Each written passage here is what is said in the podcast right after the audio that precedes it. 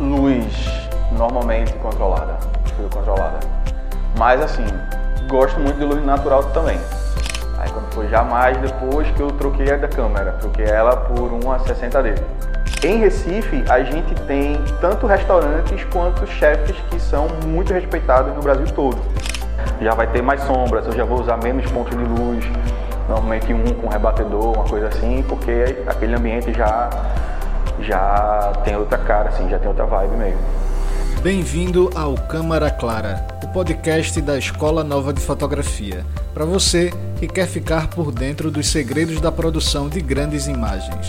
Aqui, profissionais experientes compartilham dicas sobre o mercado, técnicas e principalmente experiência.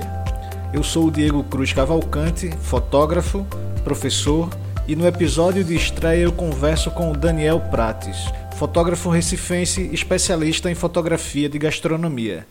É, foi, acho que foi lá em 2014, quando eu viajei, aí comprei uma câmera melhorzinha, voltei, aí tinha o um casamento de um amigo meu, e aí por acaso eu conheci o fotógrafo que ia fazer o casamento dele, e aí eles deixaram eu ficar junto com ele lá na festa e tal, e aí eu depois peguei as fotos que eu tirei e mandei para esse meu amigo e ele disse que o pessoal na casa dele ficou todo espantado porque achavam que era foto do fotógrafo. E eu disse, tu é doido, é? Nada a ver. Mas aí, né, ele, pô, acho que tu tem talento com isso aí, devia investir nesse negócio que acho que pode dar certo. Digo, Será, né? Era uma Canon SX50, uma Super Zoom, bem boazinha por acaso. E eu gostava dela que só. Aí daí eu fui atrás de começar a ver vídeo, ler coisas, não sei o que. Eu já tinha alguns amigos que eram fotógrafos, e aí comecei a conversar com eles, pedindo para sair junto, não sei o que, e aí foi indo. E aí foi quando eu comecei, comecei. Mas eu comecei assim, né? Autodidata, estudando pela internet, etc. Aí quando foi já mais depois que eu troquei a da câmera, troquei ela por uma 60D.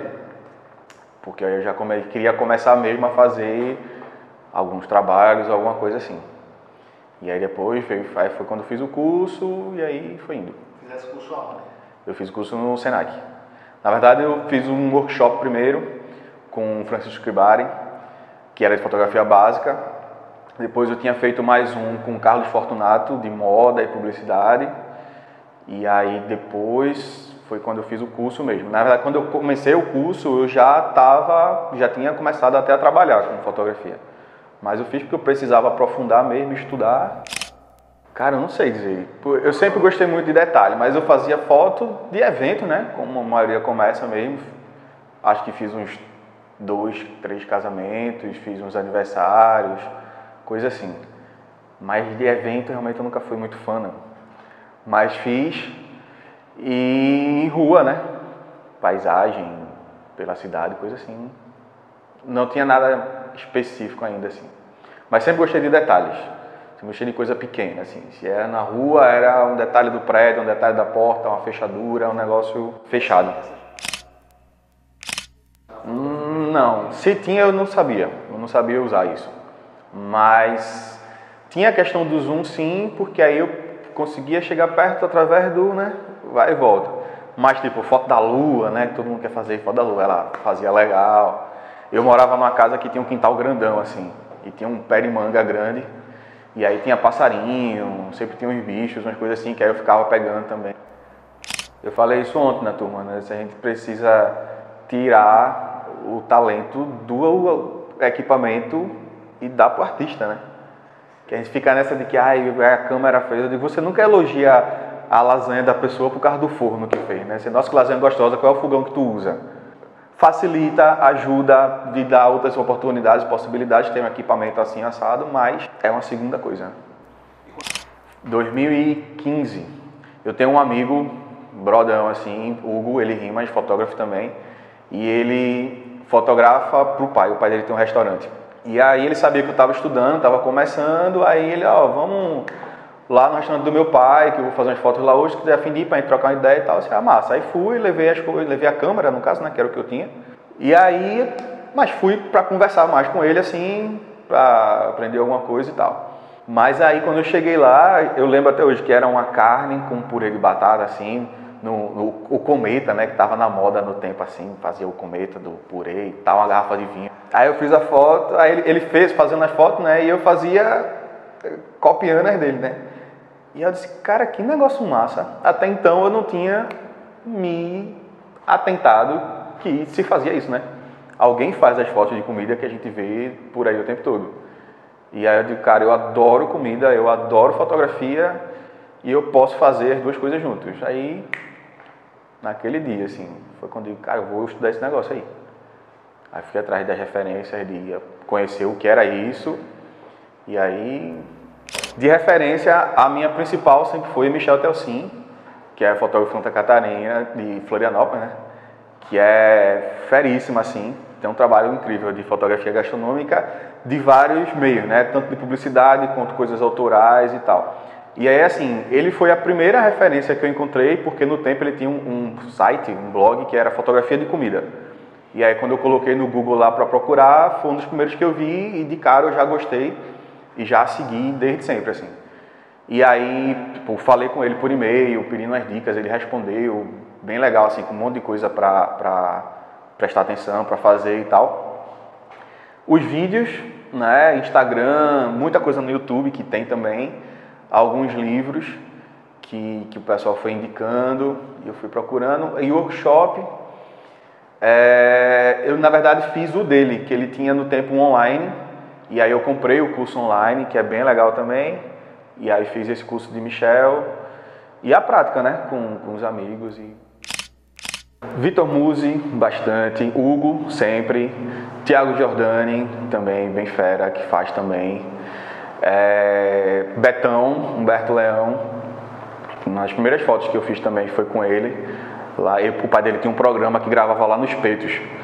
E aí eu cheguei aí acho que umas duas, três vezes com ele lá no programa, que aí tem as fotos também que ele fazia pro, pro grupo lá. É, acho que de cara esse pessoal, principalmente assim, que eu consigo lembrar de cabeça. O próprio Michel, pela internet, né, assim, sempre, sempre foi muito tranquilo de responder e tal. Então, no tempo de Facebook, né, eu mandava muito mensagem, não sei o que, para perguntando as coisas, sempre acompanhei muito de longe.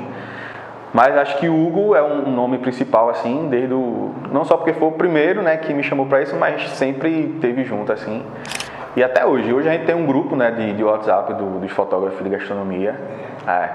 E a galera super se ajuda, mas se ajuda mesmo, assim, tanto de indicar trabalho um pro outro, de emprestar coisa, de. De, ó, oh, eu tô aqui na encruzilhada fazendo uma foto, quem tá por aí de boa. Aí, tipo, às vezes tem gente passando perto, ou tá em casa sem fazer nada, e vai pra lá e ajuda na foto, e faz foto junto, e toma café. Se bem que esse café é bem fuleiro, né? Que faz três meses que estão pra marcar, mas. mas a gente se junta e toma café e conversa, e, pô, é massa, assim. Essa galera, pelo menos que eu conheço de perto, é muito boa. Eu, né, eu vejo alguns comentários de outros nichos assim que o pessoal já não se bate tão bem. Eu digo, pô, pra gente pelo menos é, é bem tranquilo, assim, é bem, bem bom mesmo. Eu acho que eu colocaria mais dentro do, do editorial, porque a gente teria fotografia é, publicitária, que é aquela coisa bem McDonald's, né? Bem plástico, bem Photoshop, bem embalagem, assim. Você tem a autoral, que um, um nome bom é Dina Belenko, que é uma fotógrafa russa.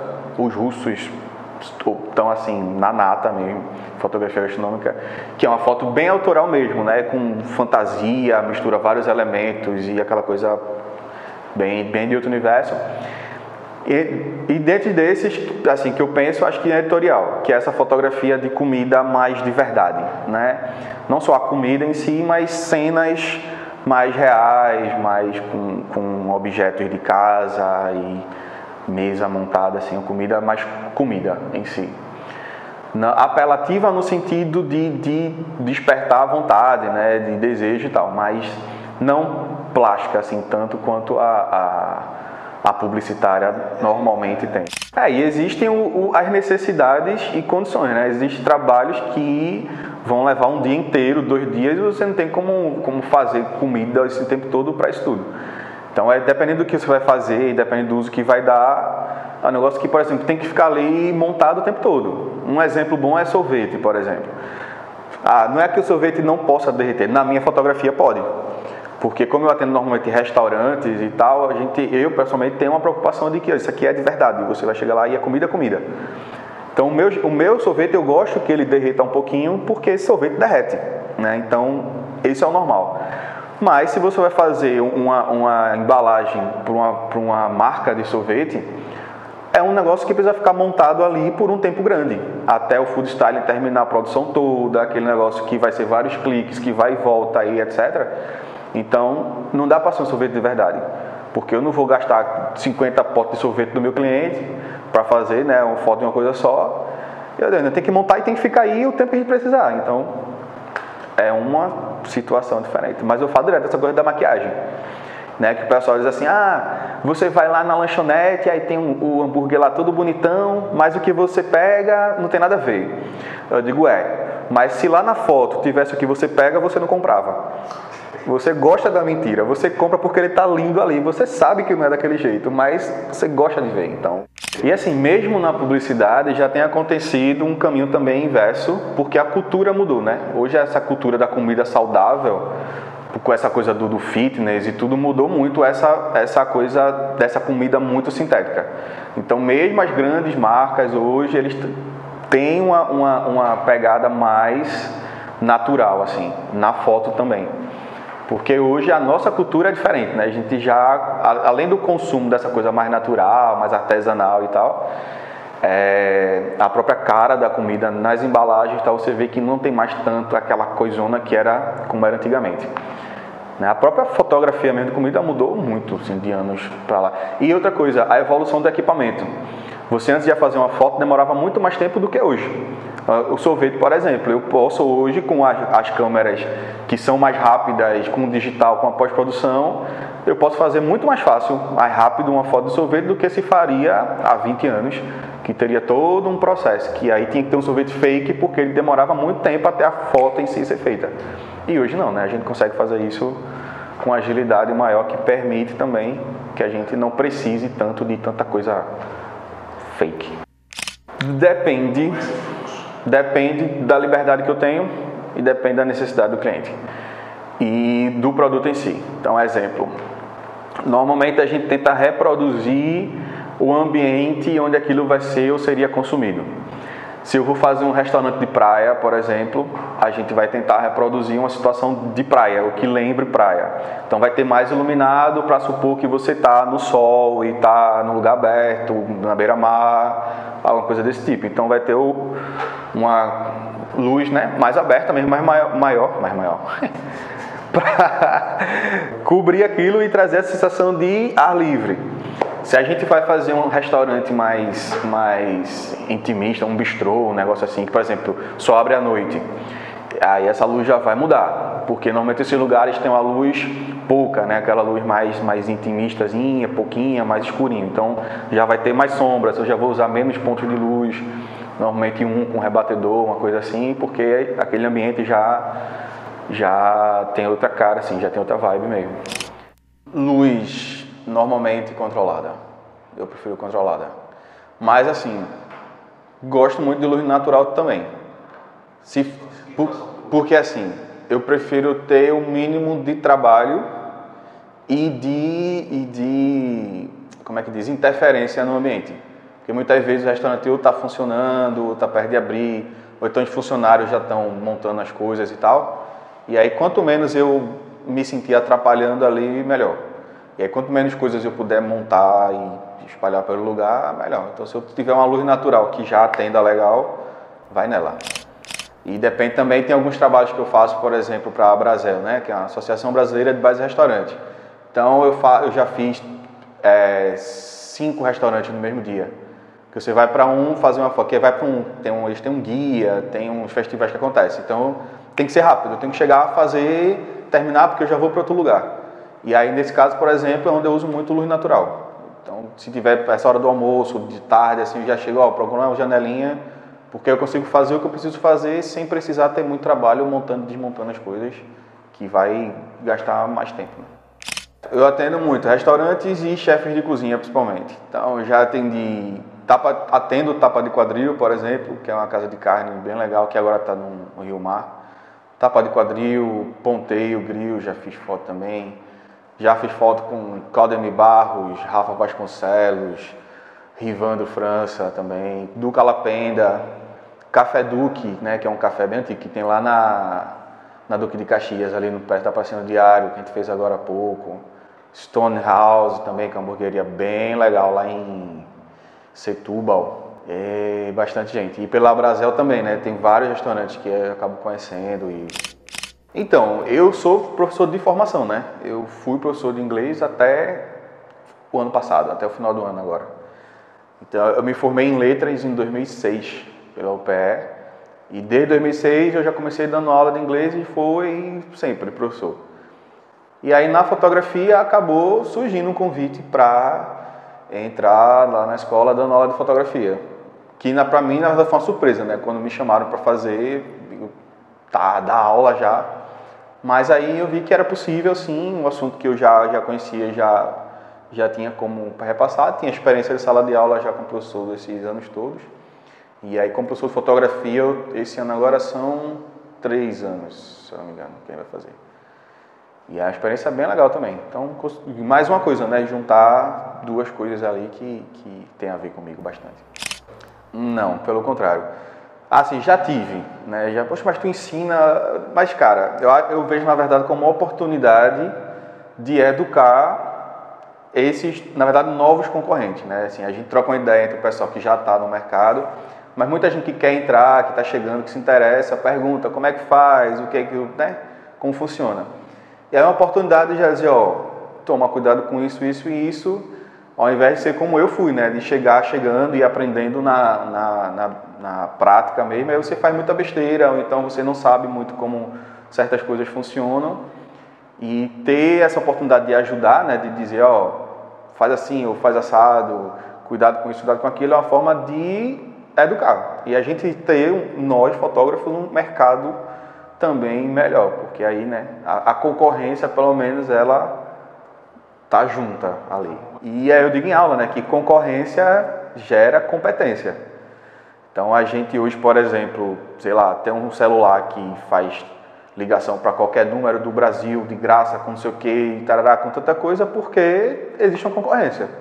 Alguém fez, alguém fez melhor, e alguém teve que melhorar, e alguém teve que melhorar, e isso só é bom, né?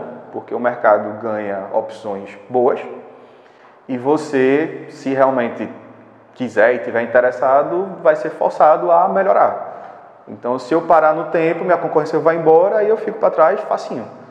Então, minha concorrência é, na verdade, um estímulo para aprender mais e desenvolver e melhorar, porque senão, cara, tem. Ano passado, eu acho que para mim, assim, pessoalmente, foi o um, meu ponto alto, assim, nesse até agora, que foi participar do Mesa São Paulo, da equipe fotografia né, do Mesa São Paulo, que é o maior evento de gastronomia da América Latina, promovido pela Prazeres da Mesa, que é a maior publicação de, de gastronomia né, e revista no Brasil. Hoje uma das únicas até, que, que continua firme. Assim. E aí é um evento gigante. São Paulo, né, que eu já queria ir para São Paulo há um tempo trabalhar, ainda não tinha tido a oportunidade. Tá com fotógrafos que estão, assim, de gente lá com 18 anos de carreira, sabe? Galera muito fera, assim. Então, para mim, pessoalmente, dividir minha bancada, por exemplo, com Rafael Criscolo, né, que é um fotógrafo que eu sigo há um tempão também, super referência. Eu, eu disse, eu parecia menino pequeno, assim, né? Porque eu digo, velho, eu tô dividindo a luz com o Rafael. Surreal, assim, olhar pro lado, o cara tá aqui e dizer, não, pega a minha câmera, faz que é mais rápido. Né? Como assim? É, mas foi, foi bem massa. E aí a oportunidade de estar fotografando lá, estar tá com essa equipe, estar tá em São Paulo, participando do evento, que estão lá toda a galera assim de, de, gastronomia do Brasil, né, nível Brasil, assim, todos os chefes conhecidos, estrelados, todo mundo está lá, assim, é realmente uma concentração maior do pessoal de gastronomia do Brasil e outros que vêm de fora, né. Então, um exemplo foi Aí ah, outra coisa, que foi uma realização de um sonho meu pessoal e de um objetivo que era estar na Prazeres da Mesa, né? Tipo, ter foto minha na Prazeres da Mesa, pô, ali foi... Ah, gostei. E uma das fotos que tem, que foi de, de, de página inteira, é de Francis Malman. E Francis Malman, que é, que é do Uruguai, ele é considerado uma lenda do churrasco mundial. Então, até quando eu voltei, teve um pessoal que disse, cara, tu tava com mal, mano. Eu disse, eu disse pô, legal. Eu disse, não, não tem noção não. Esse cara, tudo que tu vê de churrasco, de churrasqueira, de fogo de chão, foi ele que criou, cara. Foi esse cara que desenvolveu. Então, ele é assim, o mestre da carne no mundo. Entendeu? Pô, então eu tenho uma foto de Malma, página inteira, na parceria da mesa. Eu quero viajar mais fazendo isso, ter mais oportunidade de viajar mesmo.